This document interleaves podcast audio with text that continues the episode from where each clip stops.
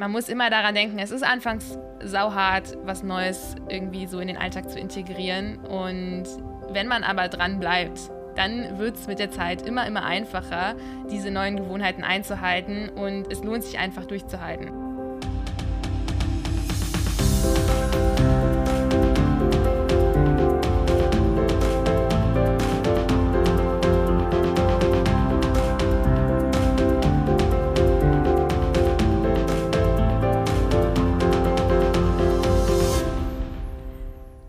Herzlich willkommen zu einer neuen Folge Green Money Mind, dem Podcast für mehr Nachhaltigkeit und finanzielle Freiheit.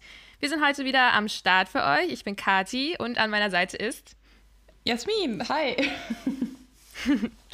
Wir wollen uns heute mal mit dem Thema Sparen beschäftigen äh, und warum das denn überhaupt Sinn macht und wie das Ganze vielleicht etwas leichter funktionieren kann.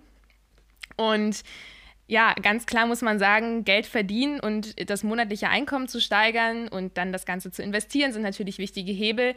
Allerdings reicht es nicht nur einfach mehr zu verdienen, um die finanzielle Freiheit aufzubauen und zu erreichen, ähm, sondern es geht natürlich um das Verhältnis, wie viel wir überhaupt von unseren Einnahmen wieder ausgeben. Also so dieses bekannte Hamsterrad, man verdient mehr, dann gibt man auch mehr Geld aus. Man möchte ein größeres Haus, ein schnelleres Auto, eine Familie, größere Urlaube, geht teurer essen und so weiter und ähm, hat dann letztendlich eigentlich genauso viel oder vielleicht sogar weniger vom Geld ähm, wie früher, als man noch weniger verdient hat.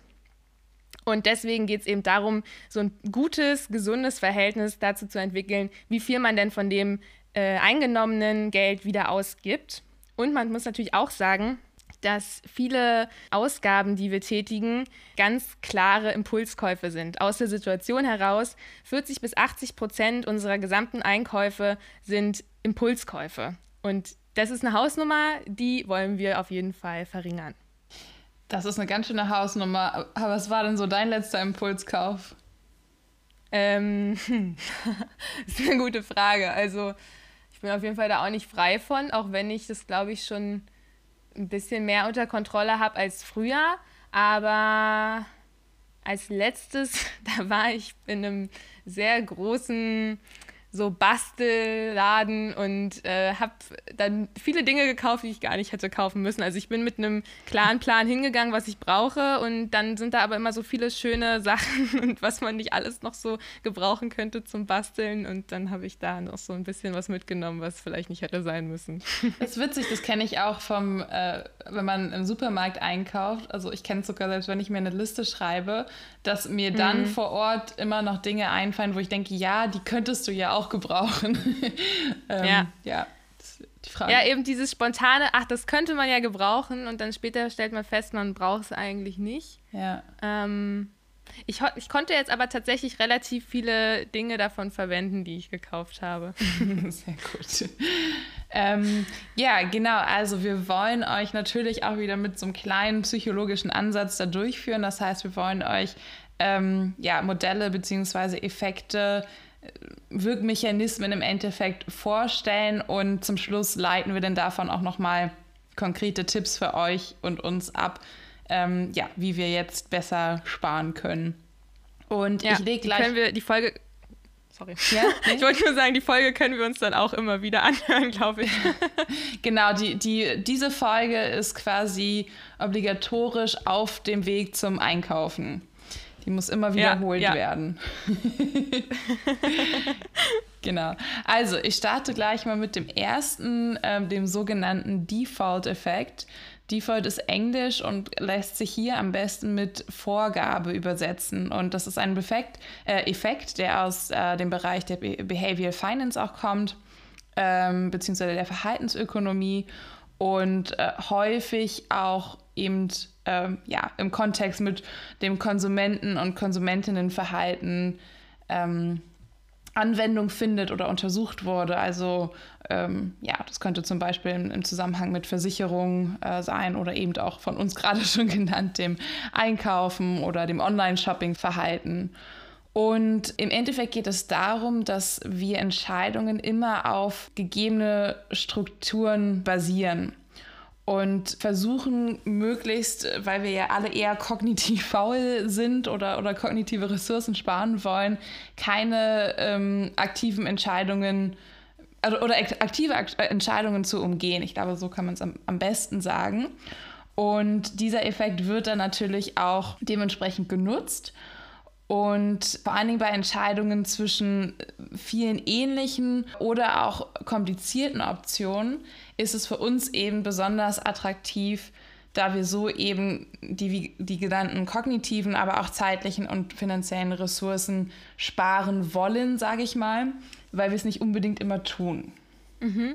Und ähm, was, was da auch noch mit reinspielt, warum wir uns dann für so eine vorgegebene Option entscheiden, ist das Prinzip der Loss Aversion, also der Verlustaversion. Ähm, darüber haben wir in unserer letzten Folge ja gesprochen, als kleiner Reminder nochmal.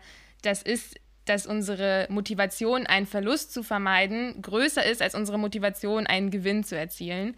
Und wenn eine, äh, wenn eine Entscheidung gegen eine Default-Option, also gegen eine Option, die uns vorgegeben wird in einem bestimmten Setting, so das Gefühl vermittelt, das könnte einen Verlust nach sich ziehen, irgendwie könnte ich da was Negatives draus ziehen, dann bleiben wir eher bei dieser vorgegebenen Option und ähm, entscheiden uns eben nicht für eine andere Option, die äh, dann auch wieder mit mehr mentalen äh, Ressourcen einhergehen würde.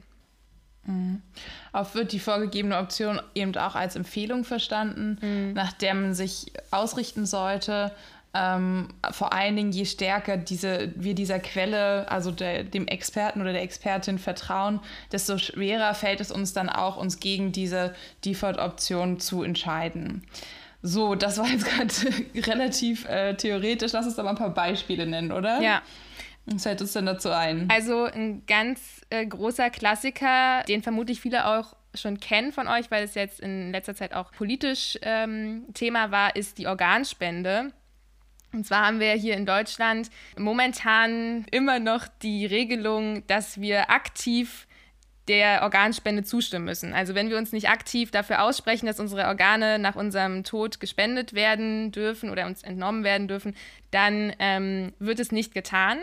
Und so haben wir gerade in Deutschland, das ist von der Bundeszentrale für gesundheitliche Aufklärung in 2018 repräsentativ erfragt worden, eine Zustimmungsrate zur Organspende von 30 Prozent.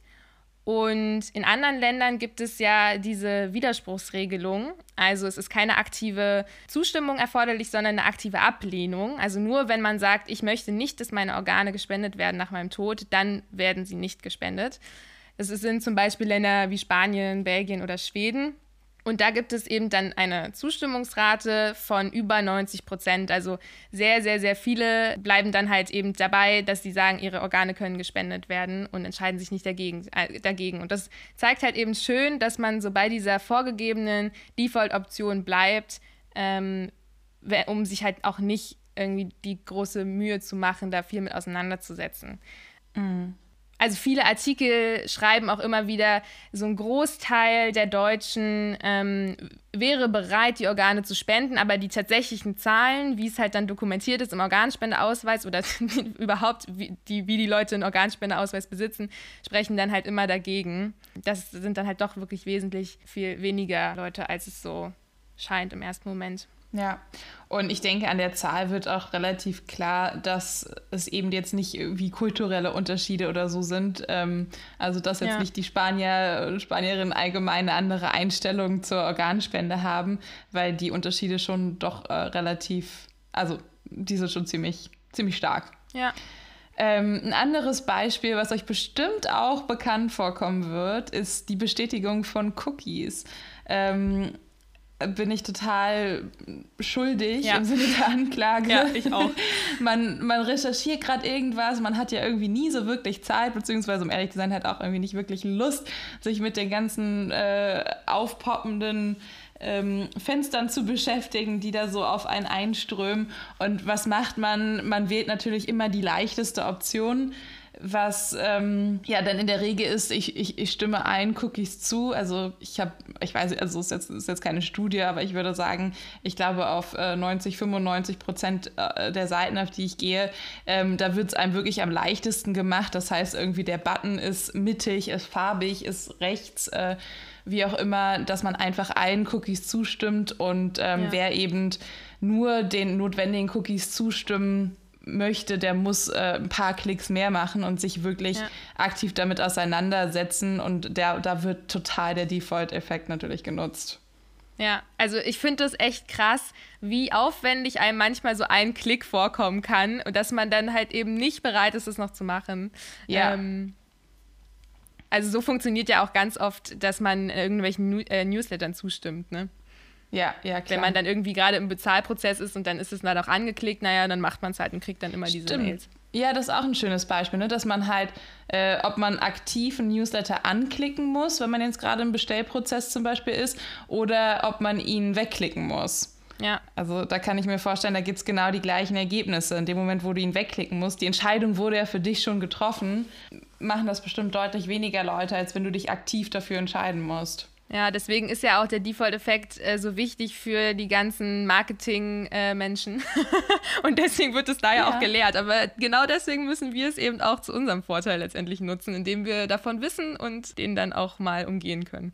Genau, oder für uns nutzen, aber darauf kommen wir später noch. Ja. Also der geringe mentale Aufwand liegt einfach im Interesse, im Interesse der Menschen. Noch ein letztes Beispiel, aber ich glaube, so langsam habt ihr es auch verstanden, ist äh, im Supermarkt wird das total ähm, genutzt für sich, ne? dass man halt eben die Produkte, ja, wo eben der Verkauf gefördert werden soll oder wo eben auch mehr Budget dahinter liegt, die sind komischerweise immer so platziert, dass, dass sie einem direkt ins Auge fallen. Oder nochmal die Süßigkeiten und die äh, Kaugummis sind dann nochmal direkt an der Kasse Kasse platziert, wo ich auch mal gehört habe, dass sie das wohl extra machen für die Leute mit Kindern. Finde ich auch ein bisschen fies, dass die Eltern halt äh, dann anfangen müssen, mit ihren Kindern zu diskutieren, weil man steht natürlich an der Kasse, ne? man ja. läuft nicht nur dran vorbei. Äh, genau, dass genau da dieser Effekt genutzt wird, dass dir quasi schon im Endeffekt deine Entscheidung sehr leicht gemacht wird, jetzt da zuzugreifen. Mm, ja, cool. Ähm, also ich glaube, das ist eine Sache, da, da sieht sich, da kann sich jeder drin wiederfinden, dass man ähm, sich da immer mal wieder ertappen kann. Ähm, es ist halt einfach leicht. Es macht, es macht einfach unser Leben leichter, ja, wenn wir den Optionen so zustimmen oder sagen, okay, das wird schon alles passen, die vorgegeben werden. Äh, vielleicht noch, noch ein Beispiel, weil es auch spannend ist, weil ich es auch spannend fand. Also bei uns ist es ja so in Deutschland, wenn wir ArbeitnehmerInnen sind, dann ähm, zahlen wir automatisch die Sozialversicherung oder eben zur Hälfte. Der äh, Arbeitgeber oder Arbeitgeberin übernimmt natürlich noch die andere Hälfte. Ähm, aber da müssen, ich weiß gar nicht, wie es ist. Man kann, man kommt da ja auch irgendwie raus, glaube ich, unter bestimmten Voraussetzungen. Aber ich glaube eher als Selbstständiger oder als ähm, geschäftsführende Person oder so. Ähm, und was ich jetzt auch in dem Zusammenhang gelesen habe, ist, dass es in Großbritannien zum Beispiel lange Zeit nicht so war und die Leute ähm, nicht eben gesetzlich in die Rentenversicherung einzahlen mussten und dann wurde das irgendwann umgestellt und so haben dann halt auch viel, viel, viel mehr Leute in die gesetzliche Versicherung eingezahlt als äh, vorher, weil sie sich sonst eben auch wieder aktiv dagegen mhm. entscheiden mussten. Mhm. Und ähm, da kann man eben auch zum Beispiel so diese ja. ähm, Verlustaversion wieder gut erklären, weil man dann vielleicht denkt, naja, das ist jetzt vorgegeben so und es wird schon passen. Ähm, empfohlen ist es, dass man das macht. Und wenn ich jetzt nicht einzahle und mich aktiv dagegen entscheide, dann kann es ja sein, dass ich irgendwann dann ähm, kein Geld mehr bekomme vom Staat oder so. Weiß ich nicht. Und dann äh, bleibt man eben dabei. Das fand ich als Erklärung auch noch ganz cool. Ja. Also kann ich als Selbstständige total äh, unterschreiben. Mhm. Also da geht es ja eben auch um eben die Rentenbeiträge, dass man natürlich irgendwie denkt, ja okay, aber der Großteil zahlt ja nun mal eben regelmäßig drauf äh, ein und äh, es wird schon so seinen Sinn haben und seine Richtigkeit. Ne? Da kommt wieder so dieses Expertending da auch mit rein. Ja. Ähm, kann ich unterschreiben. Mhm. Okay, dann kommen wir noch zu, einem, äh, zu einer anderen Theorie, die, glaube ich, auch außerhalb von der Psychologie sehr bekannt ist, ähm, aufgrund eines sehr coolen Experiments. Und zwar ähm, geht es um die Delay of Gratification, also den Belohnungsaufschub. Es wurde bekannt gemacht von Walter Mischel unter dem bekannten Marshmallow-Experiment. Ich kann mir gut vorstellen, dass viele von euch das kennen. Also kurz zusammengefasst ist dieses Experiment so, ähm, man setzt ein Kind vor einen Marshmallow und sagt, entweder du kannst diesen Marshmallow jetzt essen oder ich gehe aus dem Raum, du wartest 15 Minuten, dann komme ich wieder und wenn der dann immer noch da liegt, dann kriegst du noch einen zweiten Marshmallow dazu. Also eigentlich fairer Deal. Man wartet ein bisschen, dann kriegt man noch mehr. Wenn wir wieder uns so auf unsere letzte Folge konzentrieren oder mal zurückerinnern, ähm, dann können wir wieder sagen, ja, ja, der Mensch als rationales, nutzenmaximierendes Wesen, so Homo economicus, mhm. der müsste natürlich sagen, nach 15 Minuten warten, gar kein Problem, dann habe ich dann nachher mehr. So. Genau, Nutzen maximiert. Richtig. Aber äh, so ist es in der Realität ähm, oftmals nicht. Also so grob sagen kann man, dass bei diesen Experimenten rausgekommen ist, dass sich ein Drittel der Kinder für den Marshmallow, den einen Marshmallow jetzt entschieden hat, dann ein weiteres Drittel ähm, zwar die Wartezeit angegangen ist, aber nicht durchgehalten hat und das ein äh, weitere Drittel, das hat dann durchgehalten und noch den zweiten Marshmallow bekommen. Aber man muss auch dazu sagen, dass es auch Vorschüler und Vorschülerinnen war. Genau, ja. also ein tatsächlich sehr junges Klientel. Ja, ja, ja. Aber also da merkt man eben schon mal, es geht, es geht früh los und ähm, es geht eben um die zukunftsorientierte Selbstkontrolle.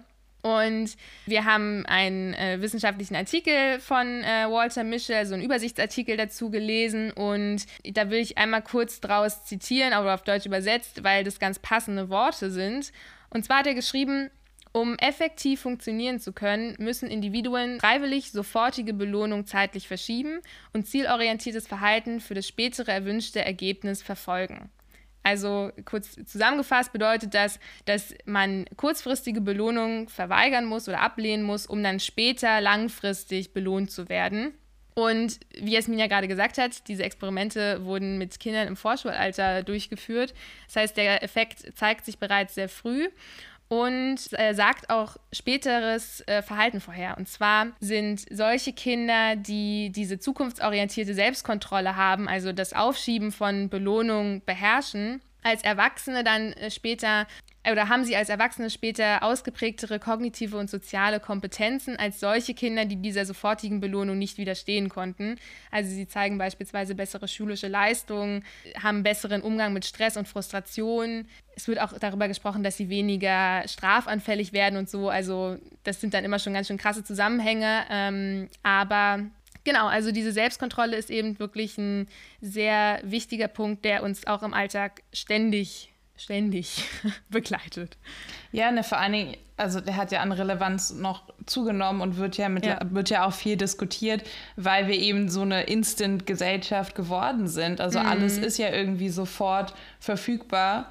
Ähm, ob es irgendwie Entertainment, Nahrung ähm, oder sonstiges ist. Und ähm, ja, dass es uns genau das eben zum Verhängnis werden kann, weil wir im Endeffekt diese Fähigkeit, ähm, Belohnung aufzuschieben, dadurch extrem verlernen und sie aber eben extrem wichtig ist, weil es eben auch ein Stück unserer Selbstregulation ist. Ja, also wo ich mich halt auch einfach super drin wiederfinde, ist äh, so Eisessen zum Beispiel oder generell Süßigkeiten, Essen allgemein. Mhm. ähm, dass man da natürlich äh, immer sich das langfristige Ziel äh, top gesund und ähm, guten Körper zu haben und so weiter vornehmen kann und oder anschauen kann und dann aber in dem Moment doch nicht Nein sagen kann. Ja. ja. Genau, die Studie hat übrigens auch gezeigt, dass es schwieriger ist, Belohnungsausschub zu praktizieren, wenn die Belohnung, also in dem Fall der Marshmallow, direkt präsentiert wird als ähm, wenn ein Bild der Belohnung, ähm, also eine, so, eine Abstraktion im Endeffekt, ähm, gezeigt wird. Das ist für die Kinder, das erleichtert, diese Fähigkeit auszuführen. Und ähm, deswegen merke, dass eben auch Abstraktion und Ablenkung, wir kommen darauf später nochmal zu sprechen, eben wichtige Einflussfaktoren darauf sind, ob man eben diesen Belohnungsausschub ähm, leicht oder ob man ihn ausführen kann oder nicht. Mhm. Also wie gesagt, Abstraktion wäre eben, ich sehe nicht direkt den Marshmallow, sondern ich sehe vielleicht nur ein Bild davon oder ich stelle es mir vor. Und Ablenkung wäre zum Beispiel, wenn ihr jetzt euch einen neuen Laptop wünscht und ihr spart jetzt dafür, dann macht es mit Sicherheit nicht so viel Sinn, wenn ihr jetzt jeden Tag ins Geschäft geht oder genauso online ähm, irgendwie nach diesem Laptop guckt und äh, weil ihr dann immer wieder in diese Versuchung kommt, den Marshmallow zu essen, auf Kaufen zu klicken, ihn dir zu schnappen und äh, zur Kasse zu gehen, ähm, sondern es ist eben, kann aber durchaus sinnvoll sein, dass man sich ein Bild von seinem Ziel anschaut oder, oder sich eben auch ablenkt. Also eben entweder abstrahiert oder ablenkt. Und ähm, zum Ablenken könnte für unser Beispiel zum Beispiel passen, dass man einfach mal seinen alten, alten Laptop auf, aufwertet, indem man einfach mal Updates macht, indem man ähm, die Bilder sortiert, mal Datenmüll wegschmeißt und äh, sich einen schönen neuen Hintergrund einrichtet und vielleicht nochmal die Tastatur sauber macht, dann hat man ja auch wieder so eine gewisse Wertigkeit, ähm, ja, was ja auch mal so, so ein Reiz an so einem neuen Gerät, denke ich mal, auch ausmacht. Das sieht noch schön aus, es funktioniert super schnell. Und damit kann man sich dann für die Zeit, in der man noch am Sparen ist, auch gut ablenken. Mm, da sollte ich auf jeden Fall mal anfangen mit, weil alle meine Freunde werden lachen. Ich seit Jahren einfach eine kaputte Folie, so eine Glaspanzerfolie auf meinem Handy habe, aber das Handy ja eigentlich ganz ist und da das, das wertet natürlich das Handy total ab. Ich weiß auch nicht, warum ich das nicht auswechsle. Das könnte ich mal machen, dann würde das nämlich auch dazu führen, dass ich dieses Handy wieder besser finde. Ja, naja, weil du es dir jetzt auch erstmal bewusst machen musstest, ne? Ja.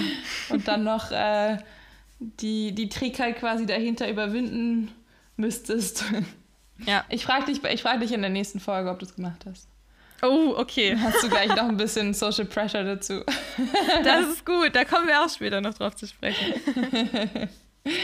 Ja, also wir haben es heute mal kurz und knackig gehalten mit den beiden äh, Modellen, also eben einmal den Belohnungsaufschub oder Delay of Gratification von Michel und auf der anderen Seite den äh, Default-Effekt äh, aus, der, aus der Verhaltensökonomie.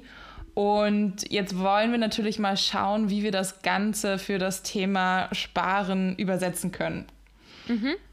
Also ich denke, eine Sache, die vielleicht ja so auf der Hand liegt, ist das Automatisieren, indem ihr zum Beispiel Daueraufträge einrichtet und halt möglichst auch am Monatsanfang, also da, wo die meisten von uns mhm. ihr Einkommen oder ihr Gehalt äh, bekommen oder natürlich ja eben dann, wenn ihr das bekommt, weil so eben auch das Zeitfenster für Impulskäufe, wo wir schon gesehen haben, das hat einen großen Einfluss, klein gehalten werden kann. Ja. Und was ist das Gute? Warum, warum macht man das überhaupt? Naja, weil man eben natürlich mentale Ressourcen, denke an den Default-Modus, einsparen kann weil man das nicht jeden Monat bewusst machen muss. Also ich muss jetzt nicht jeden Monat mir Geld überweisen, sondern ich richte das einmal ein und dann habe ich das und muss mich erstmal nicht mehr drum kümmern.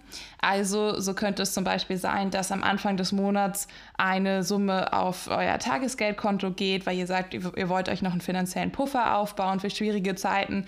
Dann natürlich sollte immer ein Auftrag zum äh, ja, aktiven Sparen gehen oder investieren, zum Beispiel in Form eines ETF-Sparplans. Aber auch ähm, eine Spende könnte äh, zum Monatsanfang eingerichtet werden. Wichtig ist natürlich auch, wenn ihr Schulden habt, dass die am Monatsanfang getilgt werden und nicht, wenn eventuell noch am Ende des Monats was übrig ist. Genauso, genauso wie alle weiteren monatlichen Ausgaben. Das kann man sich ja auch schön übersichtlich aufschreiben. Ähm, ich gebe 30 Euro fürs Handy aus und so viel nochmal für Netflix und Strom und dies und das. Und die Summe wird direkt am, am Anfang des Monats abgezogen. Mhm wann immer ihr die Möglichkeit habt, ähm, versucht auch einmal pro Jahr zu zahlen statt einmal im Monat. Ähm, ich kenne das selbst von meinem ähm, Jahresabo bei der BVG. Zum einen spart ihr tatsächlich Geld, ähm, wenn ihr eben die Gebühr einmal bezahlt oder das Geld einmal bezahlt anstatt jeden Monat. Dann ähm, wird euch meistens dann noch, ähm, ja, noch was erlassen weil ja quasi der Empfänger oder die Empfängerin mit eurem Geld dann schon wieder aktiv handeln kann.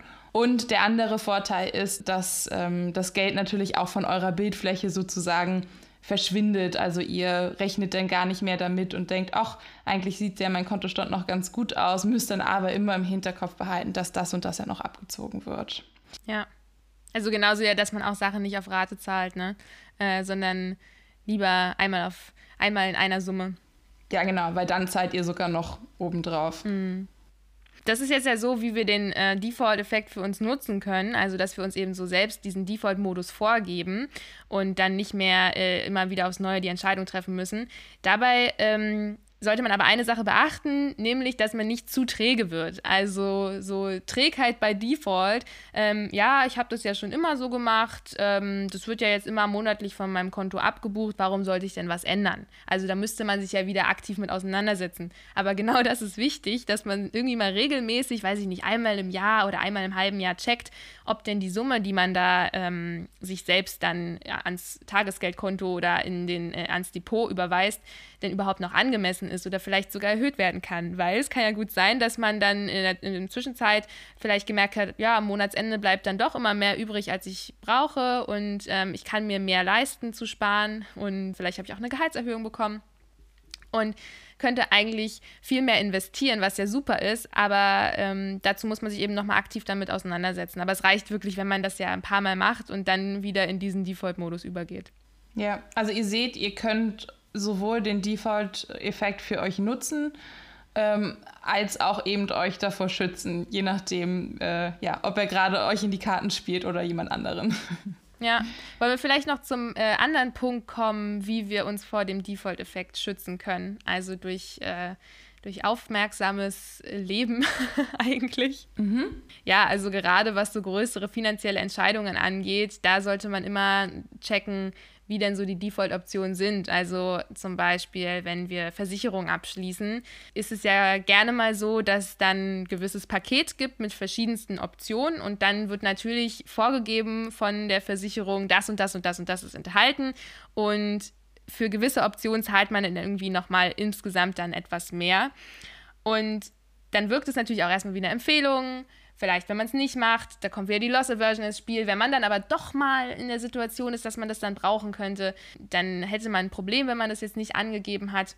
Aber in so einer Situation sollte man dann wirklich immer checken, treffen dann wirklich alle Punkte auf meine persönliche Situation zu und äh, deckt vielleicht sogar eine andere Versicherung, die ich schon habe, was ab, was jetzt in diesem Paket nicht nochmal dann extra mit enthalten sein müsste, sodass man da dann wieder Geld spart. Ja. ja, und auch Vorsicht bei äh, Beratungen auf Provisionsbasis, ne, da immer im Hinterkopf behalten, dass sie vielleicht nicht nur eure Interessen im Hinterkopf haben, sondern auch die möglichst viel zu verkaufen. Und ähm, da ist es natürlich mhm. auch immer gut, wenn man sich da wirklich fragt, ob alle Empfehlungen wirklich notwendig sind, so wie es einem eben gesagt wird oder dann nochmal seine eigene Einschätzung trifft, zum Beispiel jetzt bei der ähm, Berufsunfähigkeitsversicherung. Ähm, ja, wie groß, wie umfangreich muss die eigentlich für mich sein? Ähm, das unterscheidet sich ja zum Beispiel auch extrem nach, ähm, in welchem Beruf ihr überhaupt steht. Ja, also das war das Erste. Ich habe einmal so ein Gespräch geführt bei der Sparkasse, da ging es aber auch nur um eine Kreditkarte. Und dann hat sie gefragt, was ich mache. Und das war zu Beginn meines Studiums im ersten Semester Psychologie. Und dann hat sie zu mir gesagt, naja, äh, wenn Sie dann so viel mit kranken Personen zu tun haben, dann müssen Sie, also kann ja sein, dass Sie dann auch psychische Probleme bekommen werden und deswegen brauchen Sie eine äh, Berufsunfähigkeitsversicherung. Also finde ich jetzt auch nicht unbedingt die beste ähm, Verkaufstaktik, aber ja, also die versuchen das auch einem mhm. gerne mal anzudrehen. Ich habe mich dann in dem Moment erstmal dagegen entschieden. ja, und ansonsten, ähm, was wir jetzt gerade wieder als Vorteil genannt haben, dass man äh, eben Daueraufträge einrichtet äh, zu Beginn des Monats kann es natürlich auch sein, dass es so regelmäßige, eben per Default-Ausgaben sozusagen gibt, wie zum Beispiel Fitnessstudio oder irgendwelche Abos, die man gar nicht wirklich braucht. Also dann sich immer mal wieder die Frage stellen, brauche ich das überhaupt noch? Nutze ich diese Services noch? Macht es mir Spaß? Kann ich das gleiche irgendwo günstiger bekommen? Um ähm, da dann eben auch wieder nicht so in diesen Trott zu verfallen, dass man ja immer wieder das einfach so abgebucht bekommt. Genau. Äh, ja, weiterhin kann man natürlich auch äh, sogenannte präventive äh, Strategien, also vorsorgliche Strategien nutzen. Das Einfachste ist natürlich, habt im Kopf, was ihr kaufen wollt, schreibt euch eine Einkaufsliste ähm, oder nehmt euch Essen und Trinken für unterwegs mit, wenn ihr wisst, ihr seid jetzt länger unterwegs. Oder findet Alternativen, wenn ihr gerne eure Freunde und Freundinnen treffen wollt und könnt euch aber eigentlich gerade gar nicht leisten, das dritte Mal in diesem Monat irgendwie in, in eine Bar zu gehen oder so, dann ja, verschiebt das Ganze doch mal irgendwie in den Park oder nach Hause und ähm, ja, wappnet euch vor, vor diesen Ausgaben. Ja. Also einfach sich schon im Voraus überlegen, wie man mit möglichen Situationen in der Zukunft dann umgeht. Ja.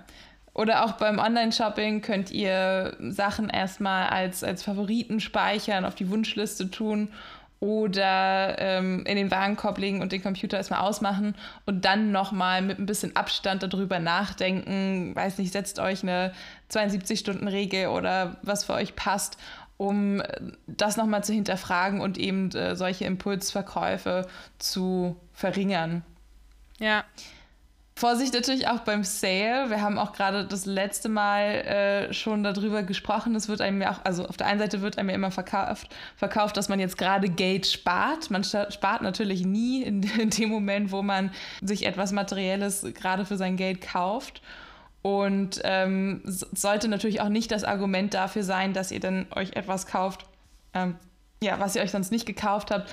Und denkt halt auch immer an den Anker, ne? Also, dass nur weil jetzt irgendwie ein Produkt äh, von 80 Euro auf 40 Euro reduziert ist, heißt es nicht unbedingt, dass es äh, dem Wert angemessen ist, sondern ihr habt dann einfach nur diesen Anker im Kopf, so, naja, 80 ist ja der richtige Preis und wenn ich jetzt nur die Hälfte zahle, dann muss es ja gut sein und beziehungsweise wägt einfach diese, diese Punkte ab, ne? ist es wirklich ähm, das Preis-Leistungs-Verhältnis gut? Brauche ich die Sache wirklich? Nehmt euch ein bisschen Zeit, bevor ihr diese Entscheidung trefft. Ja, voll cool. Also, ähm, Reminder, wenn ihr die letzte Folge noch nicht gehört habt, dann tut das schnell. ja, wie ihr seht, ihr habt große Wissenslücken. genau.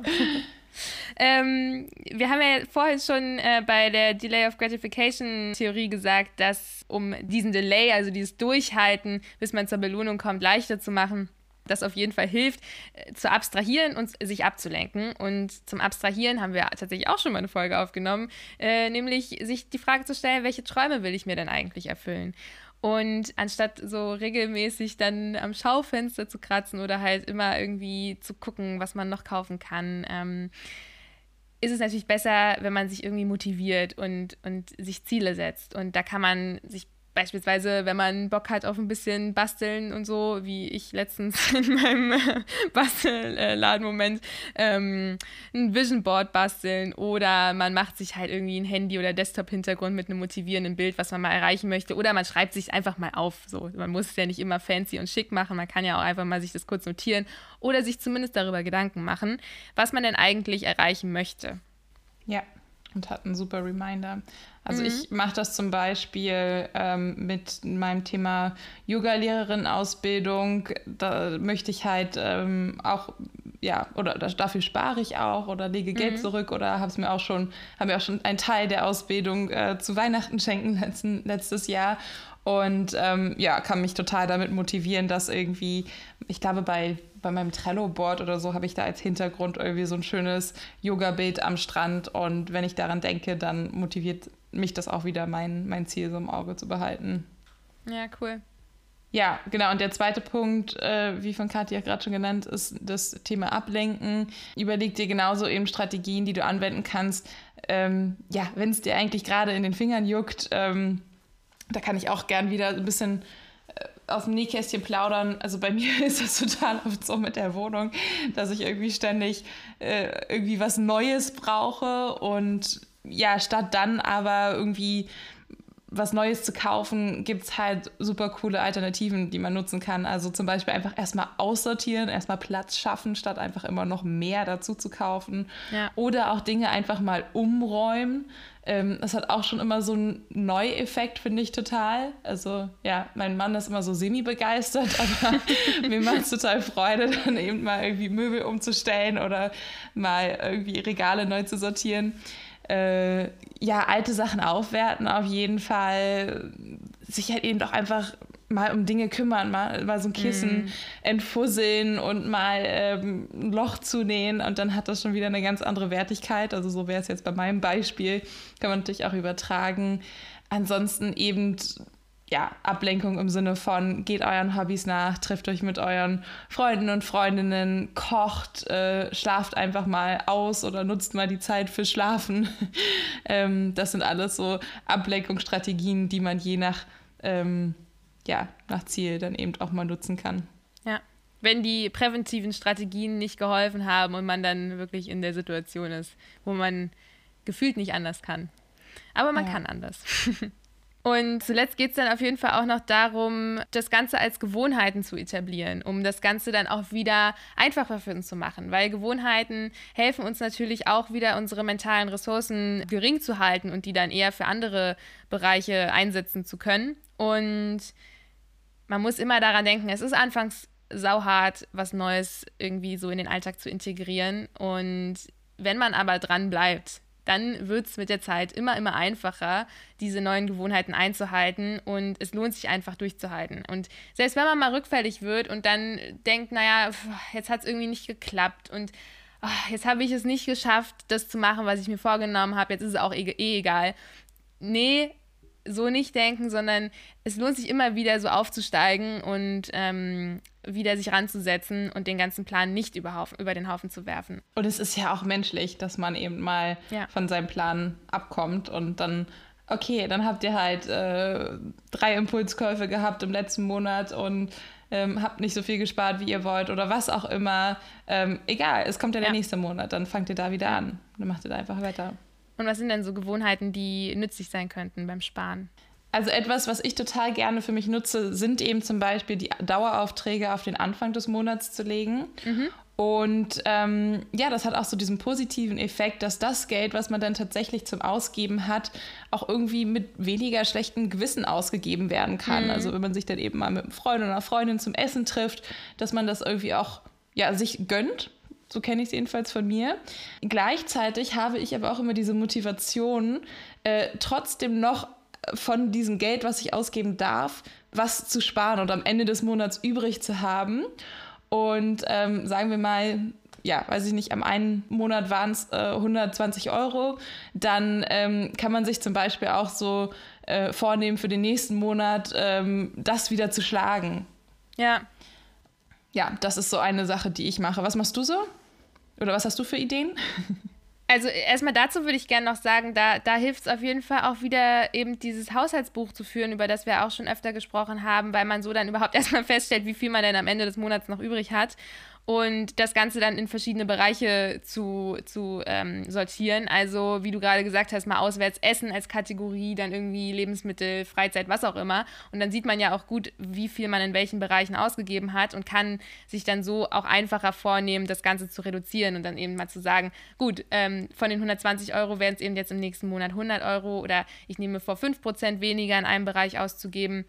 Und ich glaube, da kommt dann auch wieder so dieses ähm, Ding zutage, dass man sich an sich natürlich so Thema Abstraktion große Ziele setzen sollte und auch äh, gerne träumen darf. Aber wenn man es dann in den Alltag, in Gewohnheiten umsetzen möchte, dann wieder kleinere Zwischenschritte braucht, um das erreichen zu können, damit es nicht so überfordernd wirkt und wir leichter uns an diese Gewohnheiten gewöhnen können, beziehungsweise leichter diese Gewohnheiten äh, integrieren können.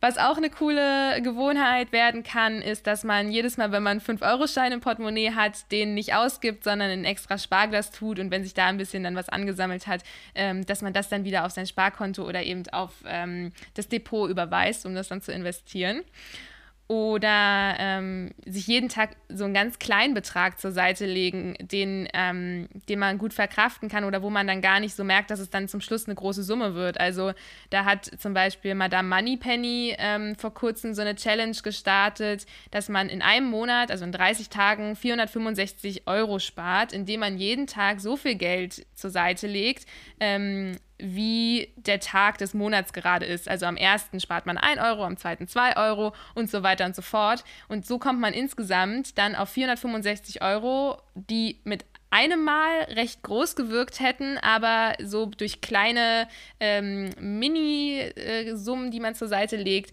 echt gar nicht so groß auffallen. Hm. Das ist ganz cool.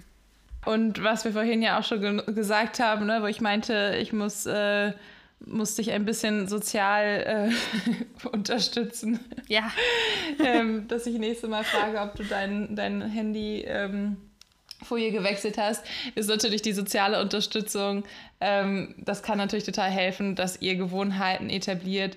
Wenn ihr euch zum Beispiel ein gemeinsames Sparziel setzt mit äh, einer Freundin, einem Freund, dem Partner, ähm, oder den Eltern und dass man sich eben auch gegenseitig daran erinnert. Mhm. Und da finde ich ja immer noch das Beispiel ähm, von dir bzw. deinen Eltern richtig cool, die mal gesagt haben, wir verdoppeln einfach das am, am Jahresende, was du äh, gespart hast. Ich finde, das ist halt ähm, super motivierend, da eben auch nochmal mehr zu machen. Ja. Mehr zu sparen. Stimmt.